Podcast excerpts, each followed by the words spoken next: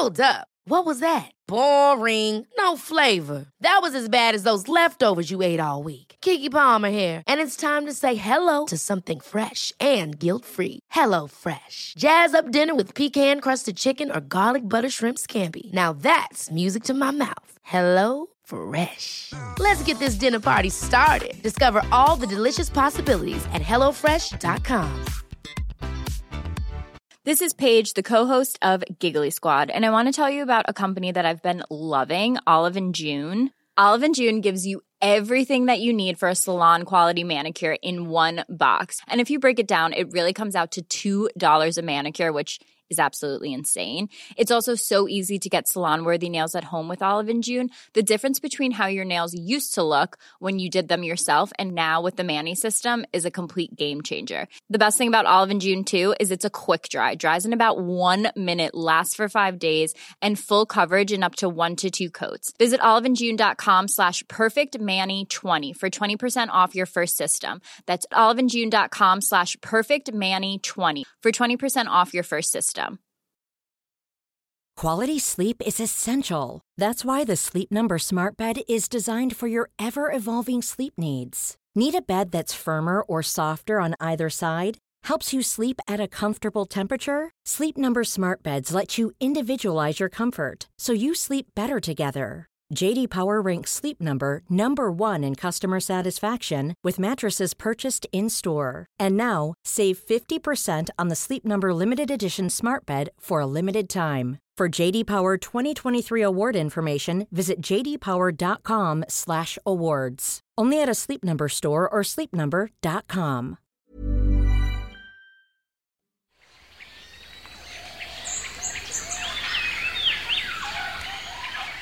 Un gran escudo verde, ruidoso y místico. Así describieron la selva los primeros exploradores españoles que caminaron entre los árboles gigantes del Amazonas, el bosque tropical más grande del mundo.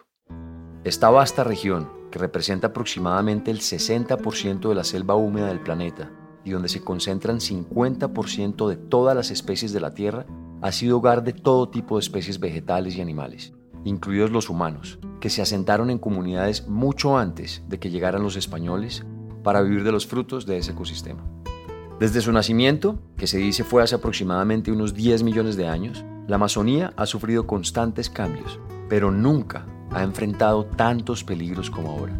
En las últimas cinco décadas, desapareció cerca del 20% de la selva a un ritmo frenético, temible.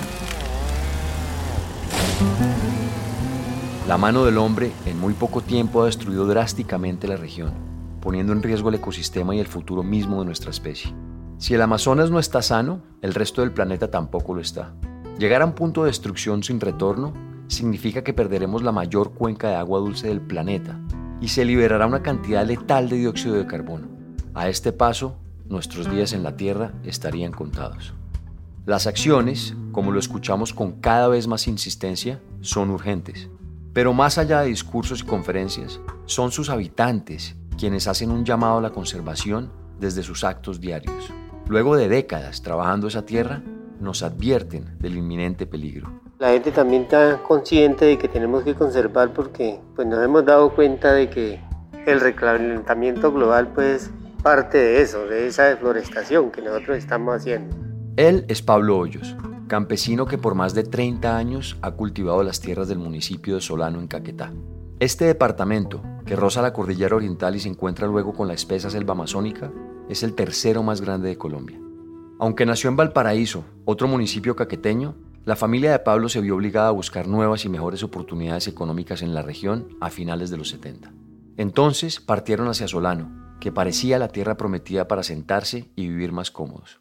Pero en esta época, ni la deforestación, ni mucho menos la crisis climática eran una preocupación. Por el contrario, empezaba el auge en Colombia de la planta que cambió para siempre la historia reciente del país. En ese tiempo no habían teléfonos ni nada. Como a los cuatro meses de haberse venido para acá, subió y llegó con el tema también allá de la tal coca. Entonces desde ahí nos vinimos nosotros, se vino mi papá con esa visión de sembrar coca para poder volverse rico. La promesa de dinero por cultivar y procesar coca era demasiado atractiva para rechazarla. De venir de una familia campesina humilde, honrada y trabajadora, la vida de Pablo, y de muchísimas otras personas en el país empezó a cambiar con el boom de la coca. Esta planta, que es sagrada y parte de la tradición de muchas comunidades, desató la violencia en Colombia. Esta es la historia de Pablo Hoyos y de su relación con la coca y el cacao, el cultivo que trabaja ahora. ¿Cómo pasó de una a la otra? ¿Por qué? Bienvenidos a Elemental, un podcast sobre el único planeta con vida del que tenemos noticia, nuestra relación con él y sus demás especies.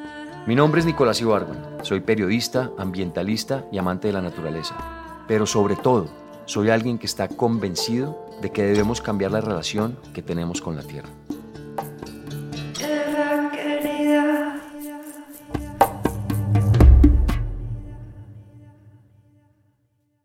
Los primeros recuerdos de la vida de Pablo están ligados al trabajo en el campo, pues su familia cosechaba varios productos para subsistir. Vengo de una familia muy humilde. Mi trabajo de muy pequeño, pues apenas empecé a tener uso de razón, pues me tocaba que trabajar también para poder ayudar a nuestros padres.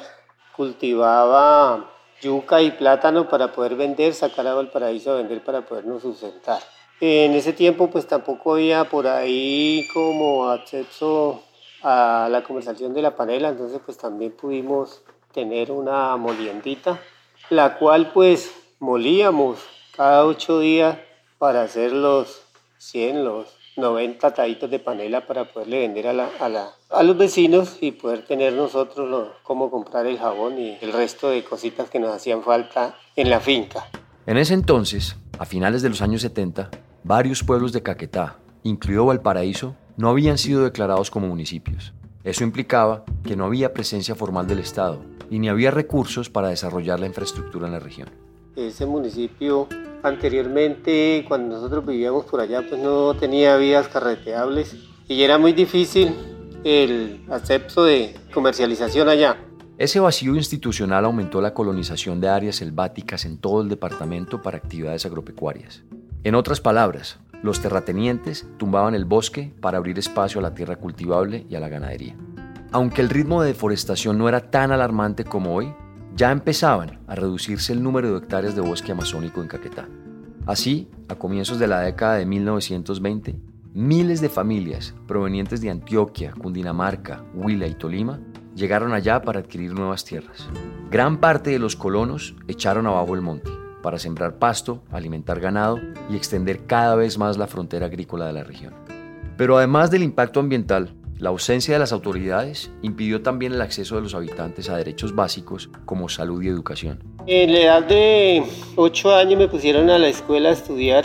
Me dejaron estudiar tres meses, luego me sacaron porque en ese tiempo se trabajaba eh, para tener unos recursos, pues era con maíz y arroz. Resulta que se llegaba el tiempo de cuidar porque había muchos pajaritos que comían, entonces pues me sacaban y el oficio mío era correr de esquina a esquina en las rosas para poder estar espantando los animales que nos estaban dañando tanto el maíz como el arroz.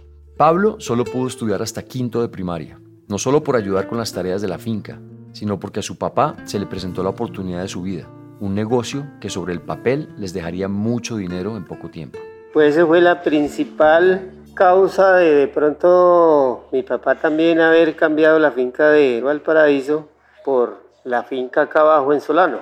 Resulta de que mi mamá fue una vez por allá al Huila y se consiguió una semilla de unas maticas de coca, pero de esa pajarita que le dicen, pero ella no la trajo con el tema de de pronto elaborarla porque ni sabíamos ese tema. Ella la trajo fue con la visión de la medicina, porque pues ella cuando nos dolía la barriga o cualquier dolor, entonces ella cocinaba esas hojitas y nos las daba y con eso pues nos calmaba el dolor. Y un buen día llegó un señor y miró esas matas y dijo, uy, ustedes están perdiendo la plata aquí, estas hojitas usted las coge y las labora y dan un polvito y ese polvito vale una plata. Entonces pues a nosotros nos llamó la atención. A pesar de que el boom de la coca en Colombia ya estaba en marcha, esta planta formaba parte desde hace siglos de la medicina y los saberes ancestrales de varias comunidades indígenas. La coca tiene 250 variedades y normalmente se dan en zonas de clima caliente con alta humedad, como el Amazonas. De acuerdo con evidencia hallada por arqueólogos, se consumen estas regiones desde hace unos 8.000 años. Pero claro, la cocaína, que nació a finales de 1800, se popularizó después de los años 60 y transformó la imagen y la relación con la planta sagrada. Muchos pueblos originarios, como los huitotos, que habitan todavía en zonas de Caquetá, mastican las hojas de coca con varios objetivos. Aliviar el dolor, soportar jornadas de caminata y trabajo, estimular los sentidos, discutir y tomar decisiones en comunidad y practicar ceremonias. Existe un alto valor nutritivo en masticarlas, pues son ricas en calorías, proteínas, carbohidratos, fibras y hierro. Se dice que tiene más calcio que la leche y más proteína que los frijoles. Pero la de la pasta de coca, que es el paso previo de la cocaína, es otra historia. Con el paso de los años y el avance de las técnicas agrícolas, la manipulación de la planta para convertirla en esta droga resultó en un mercado gigantesco. La demanda cocalera creció muchísimo y ganar buen dinero cultivando era una realidad. Así que cuando Pablo entró en el negocio, los frutos se hicieron ver rápidamente. Pero aunque las condiciones económicas iban mejorando, Pablo no estaba tranquilo en su casa. Yo duré 19 años bajo al mando de mi padre y mi madre, porque no me dejaban salir a ningún lado, me gustaba el deporte, lo único que me dejaban era ir, me daban los sábados libre dos horas para poder ir a jugar fútbol y eso me ponían tarifa especial. Me decían se va a las 3, tiene que llegar aquí a las 5 y si no llegaba esa hora pues me agarraban. En ese tiempo los padres eran muy recios, uno lo agarraban era garrote. Pues yo mirando eso ya a la edad de 19 años pues me abrí de ello y me puse unos cultivos.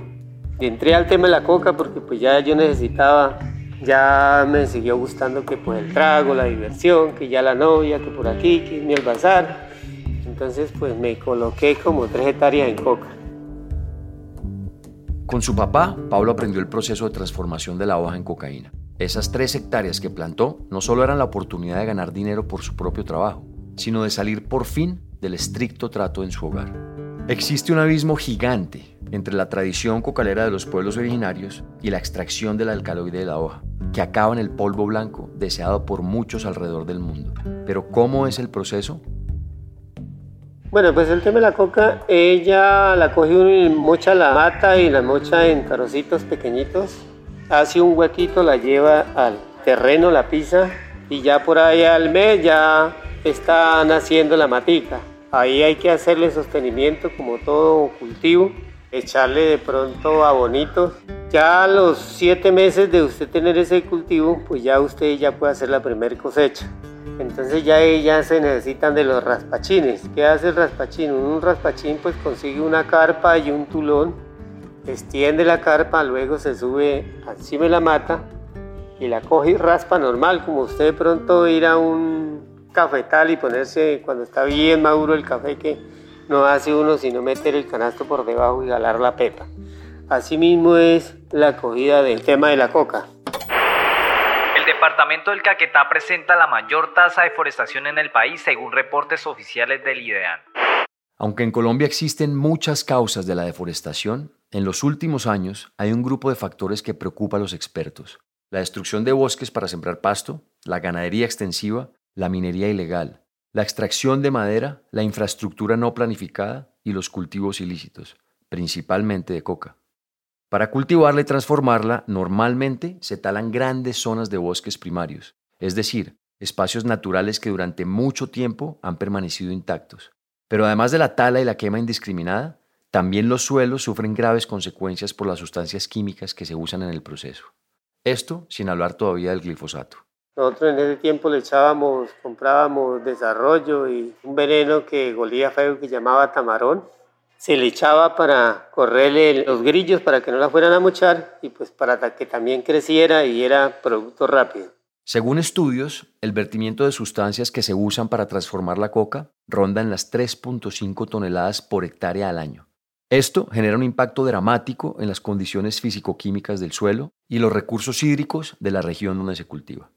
Pero la mención especial que hacen los expertos a los cultivos ilícitos como una de las causas principales de la deforestación es porque estos normalmente implican la llegada de otras actividades que dañan el ecosistema, a veces de forma irreparable.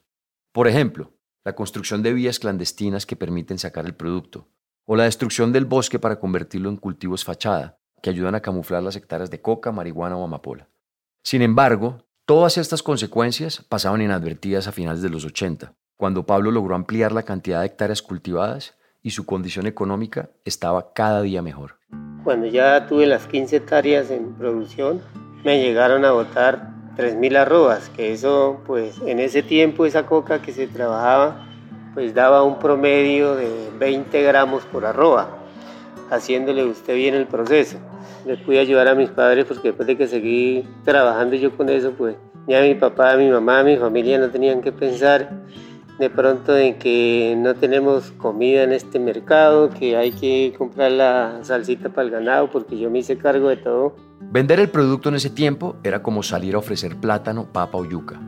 Las políticas antidrogas en Colombia se enfocaron durante mucho tiempo en la estigmatización del consumo más que en la prevención de la producción y el tráfico, mucho menos en la educación o en otras alternativas de cultivos. Incluso durante la conquista, muchos sacerdotes católicos se escandalizaron al ver el papel de la coca en los rituales indígenas. En los primeros concilios provinciales de la Iglesia se intentó prohibir su consumo e impulsar la destrucción de los arbustos, pero la iniciativa fue rechazada debido al vigor y fuerza que les daba a los indígenas en los trabajos forzados a los que eran sometidos. A partir de 1974, durante la presidencia de Misael Pastrana, empezó a funcionar el Estatuto Nacional de Estupefacientes, cuyo propósito era penalizar a quienes tuvieran cultivos de drogas. Pero sin los datos que les permitieran identificar plenamente las zonas de cultivos, poco podían hacer las autoridades. Mucho menos en Caquetá, donde la ausencia del Estado era tan notoria que se imponían las dinámicas del comercio informal. Aquí se establecían tres o cuatro mesas de compra, o en de hasta cinco, porque eso había una competencia de compra muy tremenda. Llegaban cinco o seis compradores si hacían en cualquier parte, como decir ahorita, como estaban comprando el queso los días viernes que se hacen en el puerto, así mismo pasaba en ese tiempo. Un cliente con una gramera pesando, el otro anotando y el otro pagando. Ese era el tema, eso aquí era libre, en cualquier parte se hacía y se vendía. En cuanto a los compradores, aunque como cuenta Pablo se les veía tranquilamente en el pueblo, preferían mantener un perfil bajo. Tampoco los productores como él preguntaban mucho. Simplemente entregaban lo producido, recibían el dinero y punto. Pues pertenecían a los carteles, pero ya ese tema sí ya yo no lo conozco porque pues eso nunca sabía uno a quién ni cómo era que le venían a comprar. Sabíamos de que le vendíamos, pero ya después de que la llevan ya. Durante la bonanza cocalera que vivió Colombia, aproximadamente desde mediados de los 80 hasta entrados los 90, el kilo de pasta extraída de las hojas llegó a costar 500 mil pesos un verdadero platal para la época. Pero ese idilio no duraría mucho. Resulta que en ese tema pues ya comenzó también de pronto a haber presencia de FARC, entonces ya comenzaron a organizar ese tema, ya a los compradores les tocaba que pagarle de pronto un impuesto. Los verdaderos revolucionarios hacemos el compromiso de vanguardiar las luchas de nuestra clase y las luchas de nuestro pueblo, para que sea esa clase y ese pueblo en que en determinadas circunstancias, independientemente del tiempo, un día asuman el poder. Quien habla es Jacobo Arenas, uno de los más importantes ideólogos de la guerrilla de las FARC, el grupo insurgente más grande que tuvo Colombia. Aunque surgieron en Tolima a mediados de los años 60, en 1982 decidieron tener un gobierno provisional en las selvas del sur del país, que les permitiera presionar a las autoridades y avanzar hacia su objetivo, tomarse el poder. Putumayo, Bajo Cauca y Caquetá fueron el epicentro de la operación guerrillera y el motor financiero de la organización. Con el despliegue de frentes por estas zonas, lograron cobrar impuestos por cultivos, procesamiento y comercialización de la coca. La renta del narcotráfico para las FARC se centró durante mucho tiempo en lo que ellos llamaron impuesto al gramaje. Este tributo, que pagaban productores como Pablo y también compradores, fue una de las entradas de dinero que tuvo la guerrilla en la región. Además de brindarle seguridad a los cultivos y laboratorios de coca, garantizaban el acceso a las pistas clandestinas para sacar el producto y eran intermediarios entre los narcos dueños del negocio y la población. Después de 1988 se produjo una fractura entre la guerrilla y los carteles de la droga, que ocupaban varias zonas del Amazonas. Básicamente los capos no querían pagarles más a las FARC por la logística y llevaron poco a poco a su propio ejército. Pese a que durante mucho tiempo los jefes de la guerrilla intentaron desmarcarse del narcotráfico, el impuesto del gramaje y otros tributos que cobraban en la zona impulsaban su expansión. El conflicto entonces entre las FARC y los narcos, además del acelerado avance de los insurgentes por todo el sur del país, hizo que el gobierno fijara sus ojos después de mucho tiempo en el Caquetá y complicara el negocio para productores como Pablo. Quien no pagaba la tarifa, pues entonces tampoco los dejaban de entrar a la zona a comprar. Ya le tocaba a uno bregar mucho para vender, ya luego también el gobierno pues también comenzó la represión nos tocaba que escondernos como el guara para poder llegar a la yuquera a comer. Me tocaba que desplazarme para otros municipios a poder vender porque ya quitaron la compra como le decía antes, entonces ya nos tocaba era bregar más. Y en esas idas y vienes, pues yo les llevaba por ahí el producto a los otros vecinos y resulta de que pues me robaron dos veces. Me tocó que salir de todo lo que yo había conseguido para poder cancelar esas deudas y poder hoy estar contando el cuento. Suena como algo menor, pero para poder estar aquí contando este cuento, Pablo tuvo que jugarse la vida llevando el producto. Hey, it's Danny Pellegrino from Everything Iconic. Ready to upgrade your style game without blowing your budget? Check out Quince. They've got all the good stuff shirts and polos, activewear, and fine leather goods, all at 50 to 80% less than other high end brands. And the best part? They're all about safe, ethical, and responsible manufacturing. Get that luxury vibe without the luxury price tag. Hit up quince.com slash upgrade for free shipping and 365 day returns on your next order. That's quince.com slash upgrade. Hold up. What was that? Boring. No flavor. That was as bad as those leftovers you ate all week. Kiki Palmer here, and it's time to say hello to something fresh and guilt-free. Hello Fresh. Jazz up dinner with pecan-crusted chicken or garlic butter shrimp scampi. Now that's music to my mouth. Hello Fresh. Let's get this dinner party started. Discover all the delicious possibilities at hellofresh.com.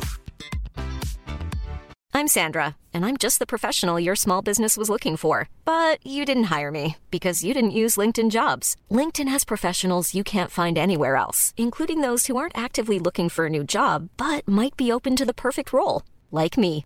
In a given month, over 70% of LinkedIn users don't visit other leading job sites. So if you're not looking on LinkedIn, you'll miss out on great candidates like Sandra. Start hiring professionals like a professional. Post your free job on linkedin.com/people today. Además del despliegue militar para combatir a las FARC, en 1986 el Estado expidió la Ley 30, que incorporó al orden nacional las políticas promovidas por Estados Unidos para combatir las drogas. Esto implicó penas más fuertes para quienes cultivaban, comercializaban o tenían cualquier relación con la coca. Pero para tener un efecto realmente significativo en esa batalla, las autoridades aumentaron la cantidad de fumigaciones desde el aire para acabar con las plantaciones. El gobierno mandó a fumigar y pues yo aspiraba que para poderme salir del problema que me ha quedado con la venta de eso, entonces me tocó que vender los bienes y ya no me quedaba sino el cultivo. Las aspersiones aéreas existen en Colombia desde 1978. En aquella época, buscaban acabar con los cultivos de marihuana en la Sierra Nevada de Santa Marta y en la Sierra de Perijá. Sin embargo, en 1983 se masificó este método y poco a poco lo llevaron a zonas recónditas del país donde identificaban cultivos ilícitos. Básicamente, la aspersión aérea consiste en fumigar con herbicidas los arbustos desde una pequeña aeronave. Las sustancias que se liberan sobre las plantas causan defoliación en ellas, es decir, la caída prematura de las hojas y luego su muerte.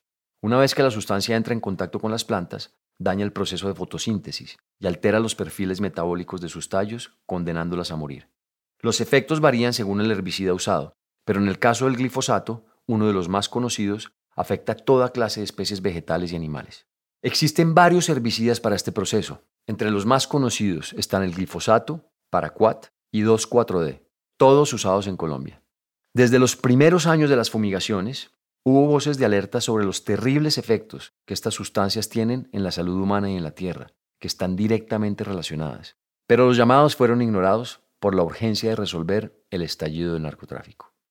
En el caso de los animales, los herbicidas pueden afectar su capacidad reproductiva al disminuir la cantidad de espermatozoides y en algunos casos documentados se demostró también toxicidad crónica. Además, este método de erradicación puede afectar drásticamente el paisaje por la cantidad de herbicida que el viento arrastra hasta la flora silvestre. Estudios muestran que para erradicar una sola hectárea de coca es necesario fumigar 30. Cuando en Colombia se erradican cultivos con glifosato, se usan aproximadamente 10.4 litros de esa sustancia por hectárea, que es cuatro veces la cantidad recomendada para la agricultura comercial. Como si fuera poco, los datos muestran que las fumigaciones aéreas también propician la deforestación, pues aunque se libera el herbicida sobre el cultivo, las autoridades no siempre llegan a hacer presencia y los productores simplemente se trasladan a otro lugar, donde nuevamente talan los árboles y luego siembran la coca.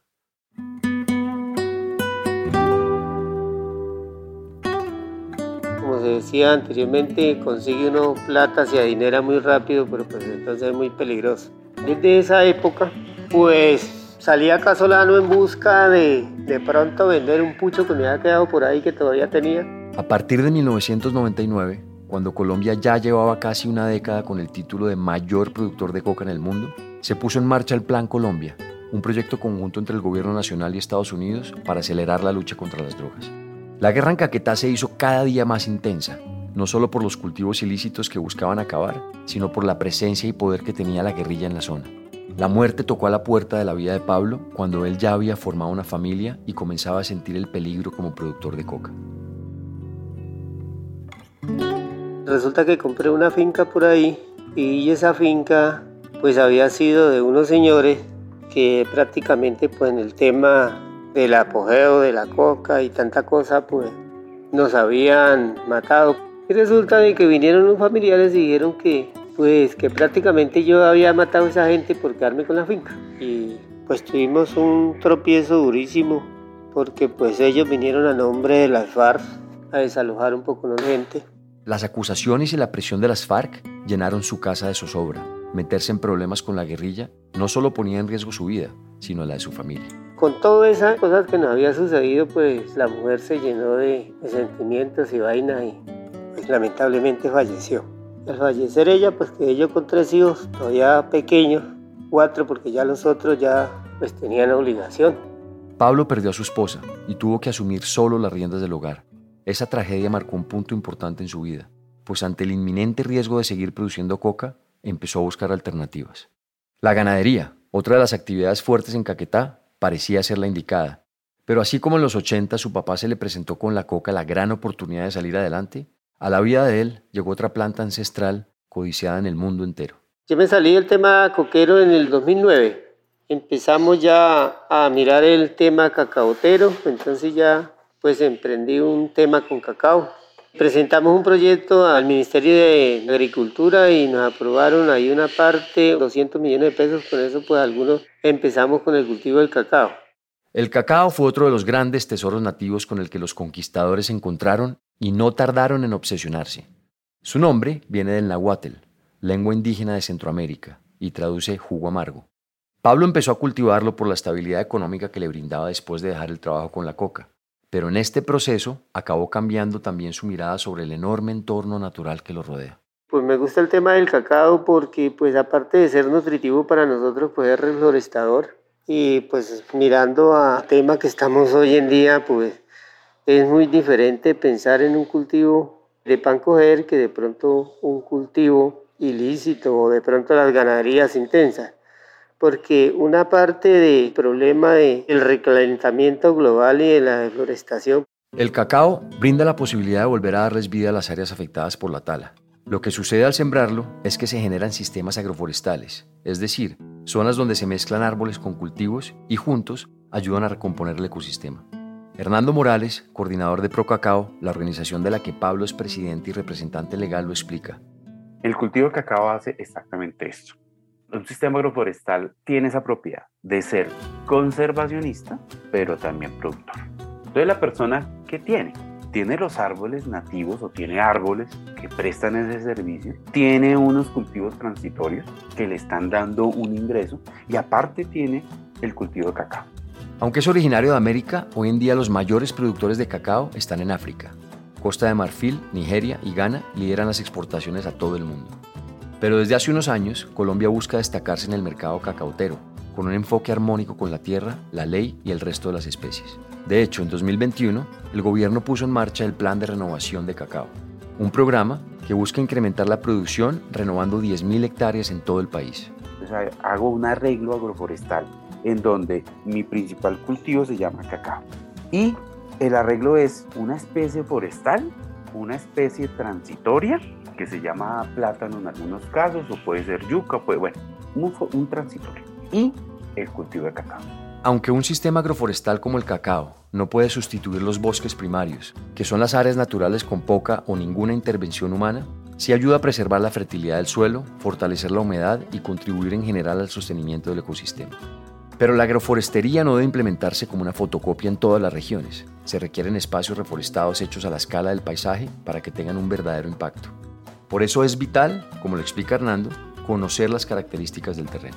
Las áreas selváticas son terrenos muy pobres, hablándolo de suelo, en donde todo el sistema, digamos que es un sistema cerrado, en donde es altamente descompuesto y aprovechado por las especies. O sea, un árbol se cae, se descompone y tanto la microfauna, mesofauna y la flora aprovechan ese recurso que hay. ¿Por qué? Porque no hay, digamos que no tenemos, los suelos del Caquetá no son suelos con unas capas orgánicas inmensas, ¿no? Allí se descompone cualquier cosa y es aprovechado inmediatamente. El cacao abrió un mundo nuevo para Pablo y para la región del Caquetá, pues lo sacó a él y a muchos otros del inminente peligro de los cultivos de coca en una región con altos índices de violencia, y le dio la oportunidad de regresarle al ecosistema parte de la riqueza. El beneficio que presta el cacao en nuestra región, pues, es el poder tenerle una viabilidad de recursos a la gente sin necesidad de tanta persecución y pues también pues cambiarle un poco el, la mentalidad a aquellas personas que día a día transformamos el terreno o nuestros montes a desiertos. Generar un proyecto que lograra sustituir la entrada económica que muchas familias tenían por los cultivos de coca no era fácil. Pero además de este reto, buscaban generar conciencia ambiental entre los productores. Hernando explica cómo funciona Visión Amazonía, el proyecto que cobija Procacao. El proyecto con Visión Amazonía tiene dos propósitos. El primer propósito y el más importante es unos acuerdos de conservación que tiene con cada una de las familias. El acuerdo de conservación es, usted tiene un área de bosque, listo. Firmemos aquí un papel, un acuerdo, en donde usted dice que tiene tantas hectáreas en bosque y esas las va a conservar. Segundo punto, en contraprestación a de que usted, señor productor, va a conservar eso, el proyecto le va a entregar a usted dos hectáreas de cacao con todos los accesorios, por decirlo así. ¿Cuáles son sus accesorios? se le entrega las plántulas, se le entrega insumos, se le entregó una maquinaria, toda la asistencia técnica para que evidentemente tenga usted en el futuro ingresos por cultivos de cacao. De esta manera se va creando una red cada vez más extensa de productores que cuidan las hectáreas de bosque de la región. Una mano más que necesaria para ese ecosistema milenario que garantiza el equilibrio climático y del que depende nuestro futuro como especie en el planeta. Vivir en mayor armonía con el ecosistema es tan valioso como la seguridad que hoy siente Pablo. Además de dedicarse al cacao, se levanta día a día con la motivación de darles a sus hijos un futuro prometedor. Ahorita pues tengo ya prácticamente a mi cargo que están estudiando, uno está haciendo sexto, el otro está haciendo séptimo. Y pues ahí estoy luchando por la vida con esos hijos, para sacarlos adelante.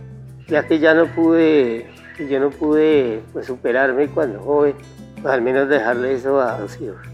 Pablo sigue a cargo de cuatro de los ocho hijos que tiene.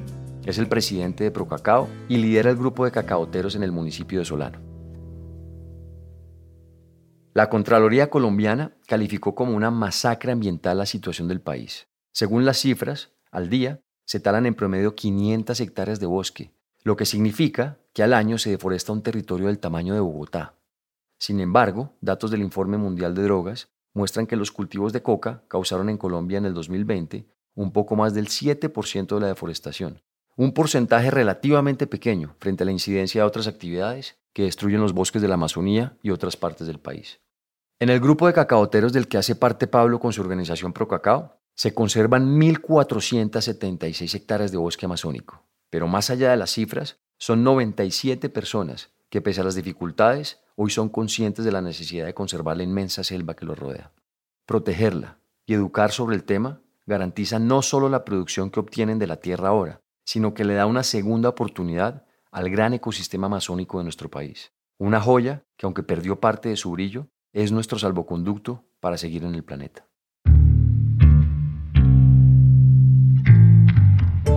Este episodio fue producido gracias al apoyo de la iniciativa Unidos por los Bosques, liderada por la Fundación para la Conservación y el Desarrollo Sostenible y la Embajada de Noruega, con el apoyo de las embajadas de Reino Unido y la Unión Europea, así como Andes Amazon Fund y Rewild.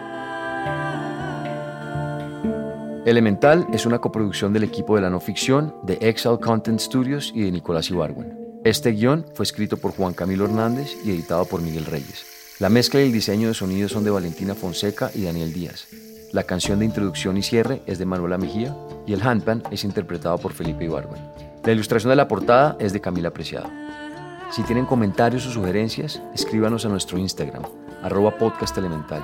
Y si les gusta este trabajo, ayúdenos a regar la voz. Recomiéndenlo a amigos o familia a quienes les pueda servir o interesar. También no se olviden de darle clic al botón de seguir o follow y a la campanita dentro del show elemental para no perderse ningún capítulo nuevo. Muchas gracias por escucharnos.